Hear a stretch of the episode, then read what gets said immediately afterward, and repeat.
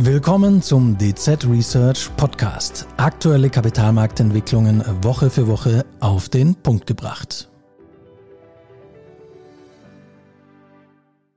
Pfandbriefe und andere Covered Bonds sind bekannt als krisenerprobte Anlageinstrumente. Diese besicherten Bankanleihen sind häufig mit Hypotheken besichert. Allerdings haben hohe Inflationsraten und die damit verbundenen gestiegenen Zinsen zuletzt die Ausfallrisiken bei den Deckungswerten erhöht. Über aktuelle Entwicklungen am Covered Bond Markt spreche ich heute mit Jörg Homay, Leiter Covered Bond Research hier bei uns bei der DZ Bank. Hallo Jörg. Hallo Christian.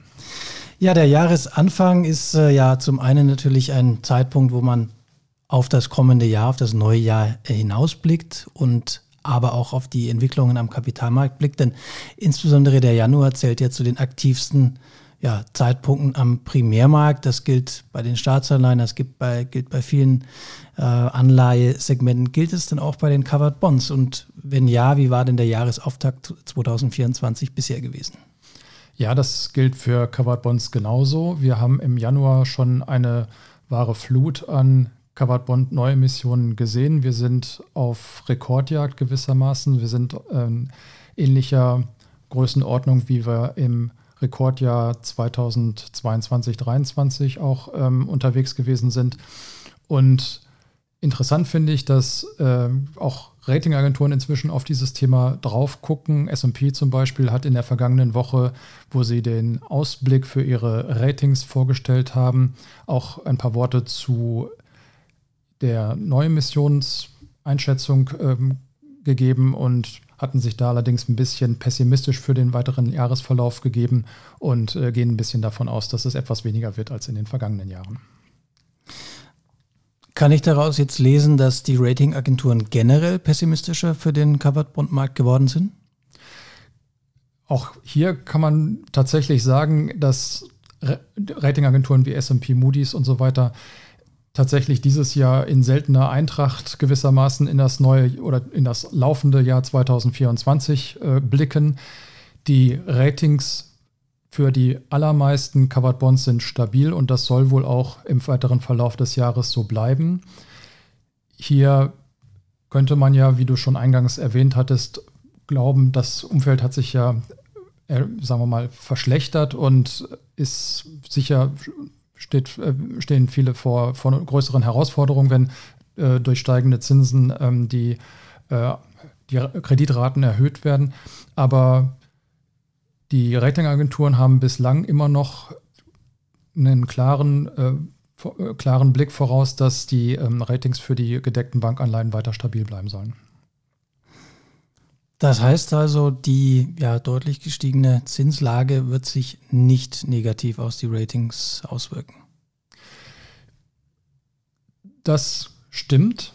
Vor allen Dingen, wenn man jetzt an Deutschland denkt, viele ähm, Eigenheimfinanzierungen sind ja mit einer langfristigen Zinsbindung. Dort sind, also wenn man das auf zehn oder vielleicht sogar noch länger, äh, zehn Jahre oder noch länger äh, festgeschrieben hat, hat man ja erstmal Planungssicherheit. In Frankreich ist es sogar bis zu 25 Jahren.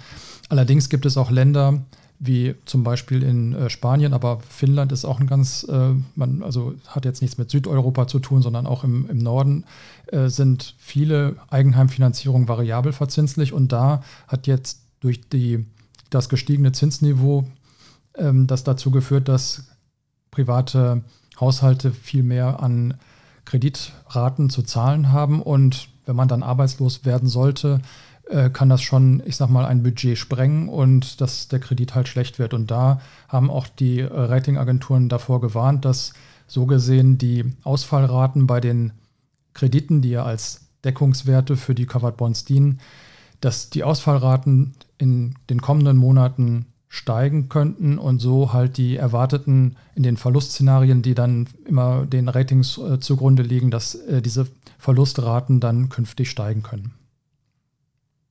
Ja, das kann ich tatsächlich aus eigener Hand äh, bestätigen. Ich war kürzlich in Finnland gewesen und habe mich dort mit Leuten äh, unterhalten und die haben genau dieses Thema angesprochen, was du gesagt hast. Früher konnte man sich quasi dank der variablen Zinsen fast für ja, lau äh, finanzieren und jetzt ist es entsprechend eben deutlich teurer geworden. Das ähm, ja, stößt sicherlich dem einen oder anderen sauer auf. Aber ein anderes Segment, das vielleicht ja auch durch diesen Zinsanstieg, aber vielleicht auch durch andere Faktoren stärker momentan unter Druck steht, sind die Gewerbeimmobilien. Und die werden ja auch zur Besicherung von Covered Bonds verwendet. Wie sieht es denn in dem Segment aus? Genau, da ist, ist sogar viel stärker eigentlich, weil, wie ich schon gesagt habe, es gibt halt große Volkswirtschaften in Europa, die ähm, bei den Eigenheimfinanzierungen äh, fest, in, in, der Regel Festzinsverzinsungen haben. Bei Gewerbefinanzierung ist es genau umgekehrt eigentlich. Da äh, dominieren variable Verzinsungen, beziehungsweise die Zinsbindungsfristen sind deutlich kürzer. So drei bis fünf Jahre ist nicht äh, untypisch. Und vor dem Hintergrund stehen jetzt gerade 2024 auch die Refinanzierung von vielen Gewerbefinanzierungen an und die höheren Zinsen, aber ich sag mal auch die, das schlechte Umfeld jetzt für gerade Büros oder auch äh, Einzelhandelsimmobilien, das lastet natürlich dann schon auf äh, die, den Ausblick für diese Assetklasse. Und die, die Frage wird sein, können wirklich alle Kredite so verlängert werden, dass die, die Gebäude, also die Büros entsprechend über Mieteinnahmen dann auch die Kredite, die, die notwendigen Cashflows ähm, generieren können. Also vor, da, vor dem Hintergrund sind die Risiken, was Kreditausfälle angeht, in dieser Assetklasse deutlich höher. Wir haben ja jetzt mit Signa auch ein prominentes Beispiel, wo äh, ein großer Immobilienkonzern insolvent geworden ist. Gleichzeitig muss man noch dazu sagen, Gewerbefinanzierungen sind so aus deutscher Perspektive nichts Ungewöhnliches. Es gibt sogar Banken, die sich ähm, auf dieses Geschäftsmodell spezialisiert haben. Das ist allerdings, da ist Deutschland mit Österreich vielleicht auch so ein bisschen die Ausnahme von der Regel. Also in vielen Ländern ist es üblich, dass ausschließlich Eigenheimfinanzierungen für die äh, Covered Bonds als Deckungsmasse benutzt werden. Jetzt haben Ratingagenturen einen, ja, würde ich mal sagen, wahrscheinlich relativ breiten Ansatz, was das Thema ähm, Risiko angeht, beziehungsweise was in ihre Ratings äh, einfließt. Jetzt haben wir über die gestiegenen Kreditausfallrisiken gerade bei Gewerbeimmobilien gesprochen. Ähm, was sind denn darüber hinaus weitere Herausforderungen, die dem Covered Bond Markt im Jahr 2024 gegenüberstehen?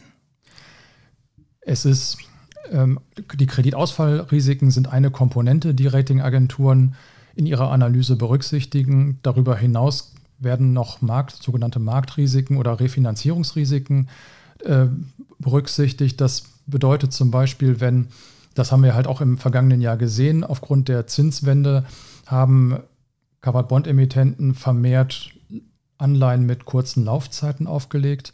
Und wenn man sich überlegt, okay, da stehen jetzt Eigenheimfinanzierungen mit einer Laufzeit von vielleicht 15 oder 20 Jahren dagegen, dann hat man eine entsprechende Laufzeit-Inkongruenz oder, oder ein Mismatch. Und zusätzlich haben äh, die, die Ratingagenturen noch das Szenario vor Augen, dass wenn im Falle einer Insolvenz des Emittenten Teile der Deckungsmasse verwertet werden, also verkauft werden müssen, dass gerade bei in einem Umfeld möglicherweise weiter steigender Zinsen oder steigender Risikoaufschläge, dass dort die Verluste, die entstehen können, wenn ein, eine Deckungsmasse ver, verwertet werden muss, dass dann noch zusätzliche Verluste auftreten können. Und gerade bei äh, langen festverzinslichen Laufzeiten ist der Hebel da besonders lang und der, der Impact, der auf, die, auf den Barwert praktisch der Deckungsmasse einwirken kann, kann bei, ähm, wenn keine Hedges oder keine, keine Absicherung der Zinsrisiken vorgenommen wurde, äh, kann das schon äh, st stark ins Kontor schlagen. Und Ratingagenturen, da sind sie sich auch alle einig, äh, sehen halt da tatsächlich die, die weitaus größten Risiken. Das möchte ich aber auch nicht vergessen äh, zu sagen, dass trotz dieser, ich sag mal, Ratingagenturen neigen vielleicht manchmal auch so ein bisschen darauf, äh, die, die möglichen Risiken und was alles schiefgehen kann zu, äh, zu betonen. Sie sagen aber auch, der Fairness halber möchte ich das erwähnen, dass die aktuellen Überdeckungsquoten bei den äh, Covered Bond Programmen so hoch sind, dass die Risiken, die in den Stressszenarien durchgerechnet werden, mehr als ausgeglichen werden. Zusätzlich betonen sie als aktuelle Stärke auch, dass die Bankbonitäten im Moment sehr stark sind. Die Banken haben 2023 gut Geld verdient und das hat auch das Bonitätsprofil der Banken gestärkt. Insofern ist starten, starten die Covered Bonds ein, ich sag mal, mit einer sehr soliden Grundlage in das neue Jahr. Ja, und du hast schon gerade mal über das Thema Spreads gesprochen, also Risikoaufschläge. Wie geht es denn da dann für die Covered Bonds im Jahresverlauf 2024 weiter?